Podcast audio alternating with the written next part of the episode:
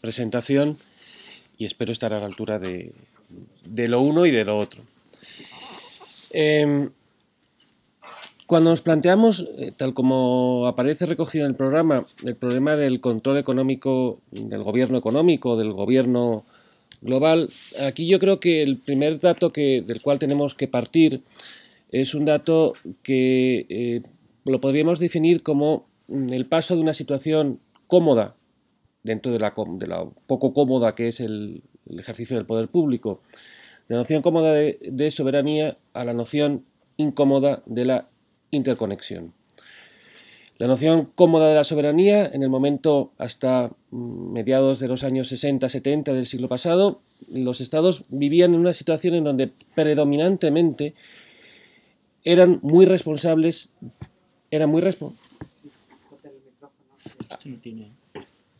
Aquí. ¿Me oís atrás bien? Eran muy responsables, tenían una gran capacidad de influencia en aquello que ocurría en su territorio una capacidad de influencia que derivaba de dos aspectos esenciales. Uno, las normas eran normas propias, esencialmente propias, y dos, disponían de mecanismos jurisdiccionales para hacer eh, para conseguir el cumplimiento de esas normas. El proceso de globalización, eh, que tiene una base económica evidente, evidente, pero que está sustentado sobre todo en una base tecnológica, sin la cual la globalización no hubiera sido posible, ha hecho que las cosas cambien trascendentalmente. Si en 1950 se quería hacer una transferencia de dinero de España a Panamá, esto llevaba su tiempo. Hoy, los que hayáis leído las novelas de, Millennium, sabéis que la protagonista, de Salander, se dedicaba a hacer ese tipo de, transferencias en poco menos de un segundo, hacía operaciones con espejos, de tal manera que se perdía el rastro de un sitio a otro. Este dato, que puede parecer anecdótico, es un dato muy importante por cuanto que refleja que el Estado hoy no es dueño de su territorio. O para ser más exacto, que el Estado no, tiene capacidad de gobierno de su territorio. No lo tiene por cuanto que la mayor, por diversas razones que están eh, interrelacionadas. La primera de ellas es que hoy la mayor parte de la normativa que está aplicando el Estado no tiene su origen en el propio Estado. Hay una estadística mm, no demasiado fiable, pero que es aproximativa y que marca una tendencia que señaló Jacques Delors, el que fue primer ministro francés y presidente de la Comisión Europea en los años 90, eh, si no recuerdo mal, en donde decía que el 80% de la normativa francesa tenía su origen en Europa. El 80%. Y no estamos hablando de España, estamos hablando de Europa, de, Francia. Si eso era en los años 90 del siglo pasado, imaginad ahora cuál es la situación en donde los poderes normativos se han incrementado y sobre todo no es tanto cuantitativamente cuanto cualitativamente. Y este es el dato que a mí me parece más importante, por cuanto que si hacemos referencia solo a un problema de cuántos entes públicos están haciendo eh, están dirigiendo el proceso de globalización, esto no, haría más que referencia a un problema de naturaleza eh, competencial. ¿Quién es competente para hacer qué? No, el problema es un problema cualitativo. ¿Por qué es un problema cualitativo? Es un problema cualitativo por, dos razones. Una, es cierto que cuando el Estado, eh, cuando se produce una cesión de competencias a una organización internacional o se firma un tratado internacional, el Estado hace una cesión voluntaria de competencias. Eso está claro. Eso ha ocurrido de siempre. En el momento en donde se firma por parte del, plenipotenciario del reino del Estado correspondiente, ahí hay una cesión de soberanía. El problema es que eh, lo que nos estamos encontrando es que todo el entramado global se eh, ha manifestado una grandísima capacidad de reproducción. Cuando digo que ha manifestado una grandísima capacidad de reproducción, es que en los últimos 10 años se han multiplicado por 4 los organismos internacionales.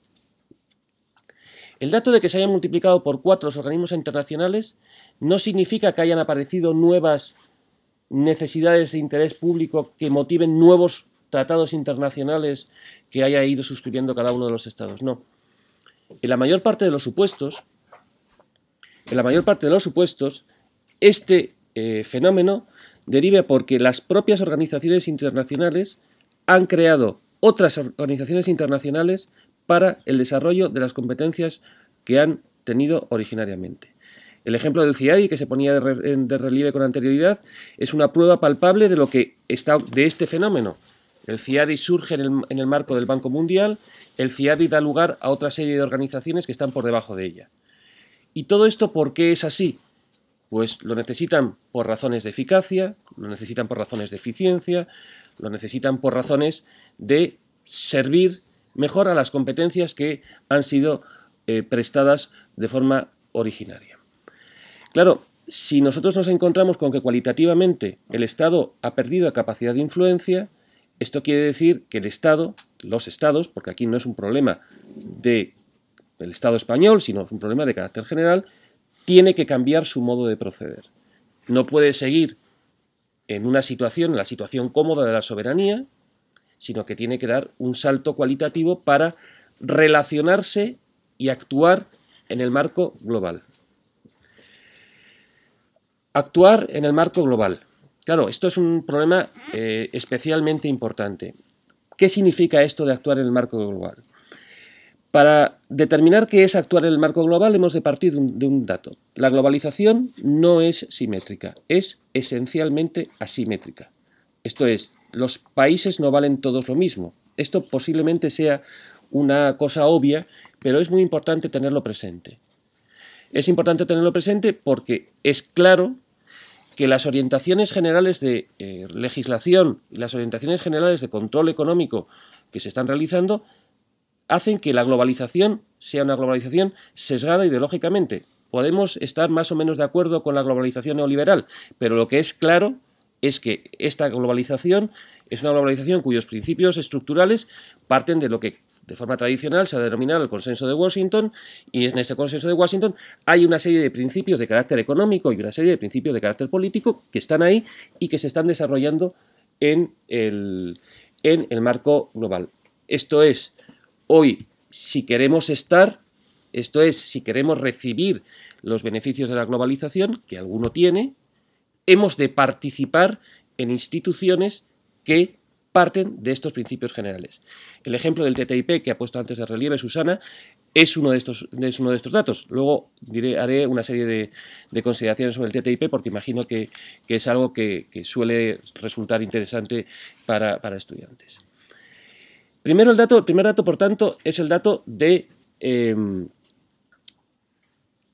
de la eh, asimetría. El segundo dato que hay que tener en cuenta es el dato de la competencia. El Estado vive en una situación de competencia con otros estados.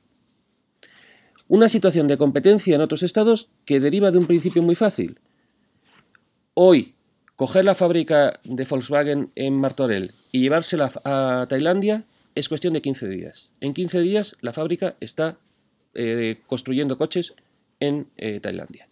Claro, ante esto, el Estado tiene el deber, para la protección de su interés general, de poner en el mercado aquello que tiene. ¿Y qué es lo que tiene? Administraciones públicas y derecho administrativo. Todos recordaréis eh, las discusiones, vamos, las votaciones que hubo para eh, llevarse los Juegos Olímpicos de, eh, que se llevaron sucesivamente Río de Janeiro y, Moscú, si no recuerdo mal, en donde participó Madrid. Este es el ejemplo más claro de lo que es esta competencia entre administraciones públicas. Allí llegan, ponen encima de la mesa aquello que tienen, e intentan atraer las inversiones exteriores.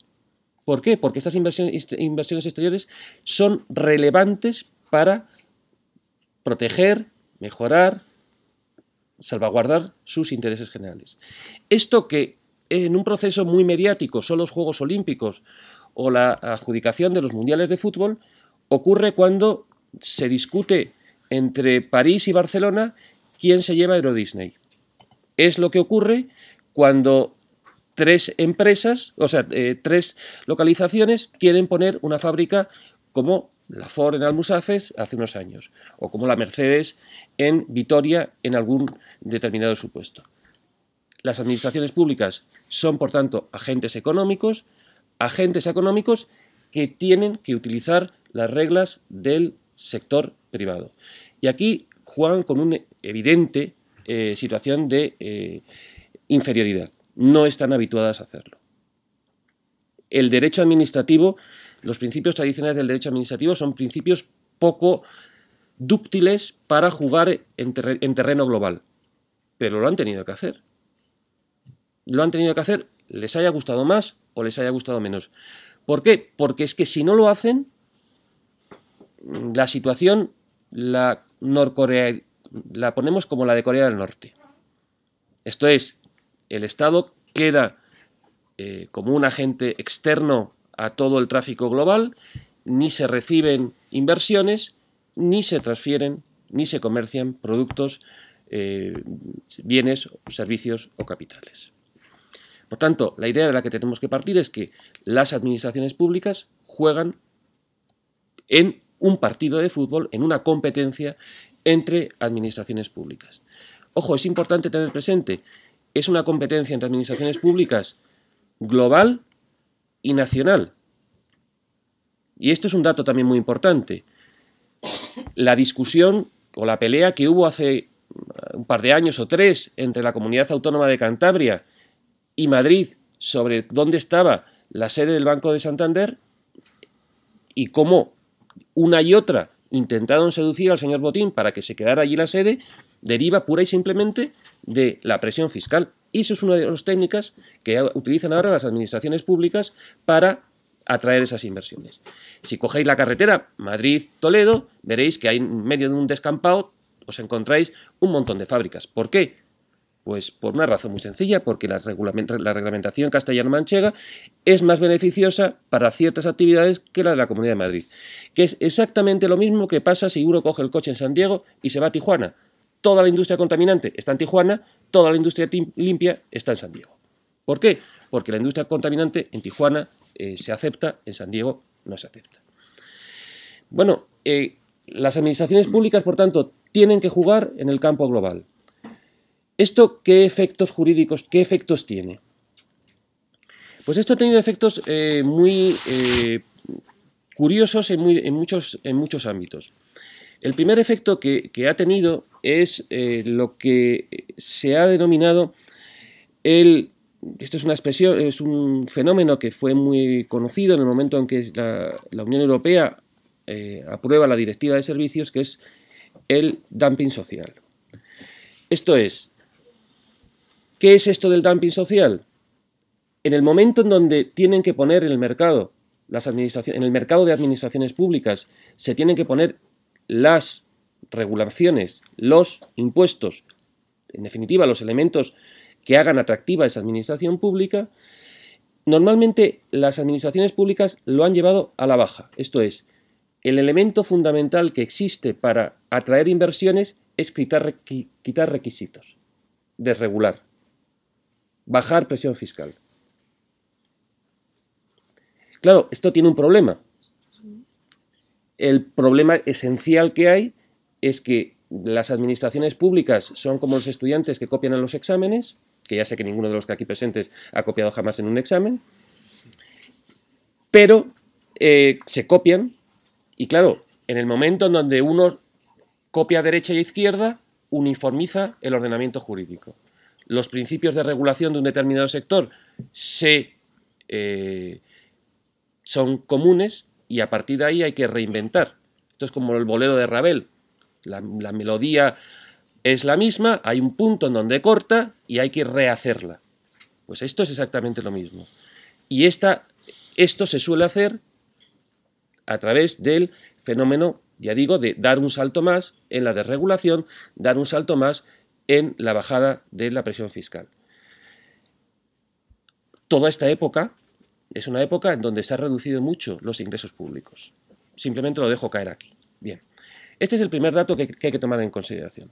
El segundo dato que hay que tomar en consideración es que si durante tradicionalmente, durante muchos siglos, el sujeto nacional era un sujeto de mejor derecho, la globalización ha hecho que en multitud de ocasiones el sujeto nacional sea un sujeto de peor derecho. es lo que se llama la discriminación inversa. ¿Qué es esto de la discriminación inversa? Pues que para atraer inversiones al sujeto que viene de fuera le doy, al sujeto que está aquí, como está aquí, ¿para qué le voy a dar? Y a este sujeto le hago un derecho administrativo peor. Esto es un fenómeno que ha ocurrido mucho, que ha habido algunas sentencias de los tribunales constitucionales que repercute, que han considerado que esto puede ser contrario al sistema constitucional, pero que es una realidad. Y es una realidad sobre todo si tenemos en cuenta que en estos procesos hay negociaciones entre administraciones públicas y particulares. Tercera característica que hay. No hay unas reglas comunes suficientes en todos los ámbitos de eh, ordenación económica. No, las, no existen. Y si existen, son por bloques económicos. Y aquí lo quería traer a colación este dato, por cuanto que la globalización, que es un proceso que estamos viviendo, está haciendo eh, nacer estructuras jurídicas nuevas. Estructuras jurídicas nuevas que pasan por dos, que han pasado por dos etapas. Una primera etapa que es la creación de organizaciones internacionales, lo que he dicho antes. Se han crecido mucho. La tendencia en la que nos encontramos en este momento es el desarrollo de los denominados tratados de nueva generación. El TTIP, el TISA, el TPP, el Z, el tratado que, que hay suscrito con Corea. ¿Qué son estos tratados? Tratados que formalmente aparecen como tratados de liberalización comercial, pero que no son tratados de liberalización comercial, sino que son tratados de regulación económica. En el momento, si algún día entra en vigor el TTIP, que dudo que entre en vigor, pero que puede entrar en vigor, eso producirá unos cambios en, la, en, la, eh, las reglas constitucionales del derecho público económico de tal magnitud que harán que todo el título referente a la constitución económica cambie por completo, sin cambiar una coma sin cambiar una coma. Y sin cambiar una coma porque ahí se utilizarán o se utilizan mecanismos que son distintos a los meros mecanismos de reforma constitucional. Es una cosa paradójica. Para cambiar la reglamentación de, para cambiar la circunscripción provincial, pasar de la provincia a la comunidad autónoma, necesitamos mayoría de tres quintos en el Congreso y en el Senado. Para cambiar toda la constitución económica, en principio no parece que haya mucha voluntad de someternos a referéndum. E incluso se plantea la posibilidad de que ni siquiera sean los parlamentos nacionales quienes los aprueben. Y estos tratados de, nueva generación tienen un elemento que también es muy, importante, que es, o dos elementos que son muy importantes. Uno al que ha hecho referencia el profesor Rodríguez Herrera con anterioridad, el mecanismo, los mecanismos de protección jurídica de inversiones. Unos mecanismos de protección jurídica de inversiones que, yo no los acabo de entender. Porque, mm, ¿qué es esto de que eh, nuestra justicia no sea lo suficientemente buena para hacer frente a una reclamación de un inversor exterior, pero sí sea suficientemente buena para hacer frente a una, reclamación que podamos plantear cualquiera de nosotros ante una administración pública? No es especialmente lógico. Pero lo segundo, que a mi juicio es bastante más eh, importante incluso, consiste en el problema de la, denominada cooperación regulatoria. ¿Qué es esto de la cooperación regulatoria? Pues en el marco del TTIP, igual que existe en el marco del TPP, igual que existirá en el marco del TISA, de lo poco que se sabe de estos de los dos últimos tratados, porque el TPP sí, ha sido hecho público, porque ya está firmado entre Estados Unidos y los países de la cuenca pacífica, ahí se montará una especie de comisión que aprobará los principios generales de que aprobará los principios generales de la reglamentación. Y estos, estos principios generales tendrán que ser desarrollados a posteriori por las organizaciones internacionales y por los estados. Con lo cual, la capacidad regulatoria de, de cada uno de los países va a ser aún menor de lo que es en la actualidad. Dos minutos y dos, dos y termino. Sale Panamá en los medios de comunicación. ¿Por qué sale Panamá en los medios de comunicación?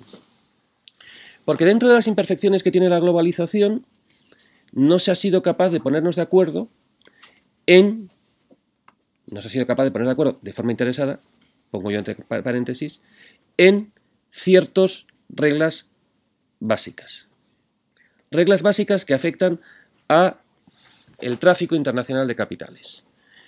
Claro, antes os he dicho, la globalización esencialmente pone al Estado en una situación de competencia entre ordenamientos jurídicos. El paraíso fiscal es la expresión máxima, es la expresión máxima de esa competencia entre ordenamientos jurídicos.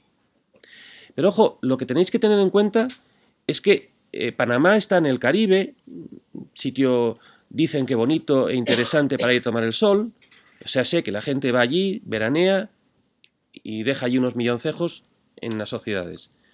Pero es que no hace falta irse a Panamá. No hace falta irse a Panamá. En la Unión Europea tenemos territorios equivalentes a los paraísos fiscales, todos los que queramos y unos pocos más. ¿Qué son las SICAP? Las sociedades estas de, inversión. Mecanismos para que dos elementos de los paraísos fiscales se den, la reducida presión fiscal y cierta ocultación en cómo en los ingresos. ¿Qué pasa en Irlanda?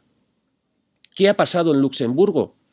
Donde Junckers, hoy presidente de la Comisión Europea, suscribió acuerdos con las grandes multinacionales para reducir la presión fiscal a un 1%. ¿Qué ocurre en Irlanda? ¿Qué ocurre en Chipre, donde los rusos iban ahí a blanquear dinero. Quiero decir que estas situaciones de, eh, de, conflicto, de, competencia extrema entre administraciones públicas, no es un problema que nos tengamos que ir muy lejos para encontrarlo. Situaciones como la de Panamá existen bastante más de las que aparecían en los medios de comunicación. Y no estoy haciendo referencia a la morbosa situación de ver quién es el último que ha, aparecido en el que sale en el periódico. Y Manuel Arias cuando venía para acá. También. Pues eso, eso no es lo más importante. Lo más, grave, lo, más grave es cómo se articulan, cómo se articulan esas técnicas jurídicas y cómo la asimetría que os decía al comienzo de la globalización, y ya con esto termino de cerrar, ha hecho que el mínimo común denominador que debiera existir para que podamos vivir en una convivencia pacífica no se dé. Esto es, las reglas básicas para el tráfico internacional de bienes, de servicios, de capitales, el respeto a los derechos sociales, no se dan, no se dan porque no ha habido interés en hacerlo. Y antes, al contrario, se han desarrollado técnicas que lo que permiten es favorecer la competencia entre ordenamientos jurídicos. Bueno, y con esto termino, espero que haya sido de vuestro interés y si luego si habrá si hay ocasión de coloquio, pues me preguntáis lo que consideráis.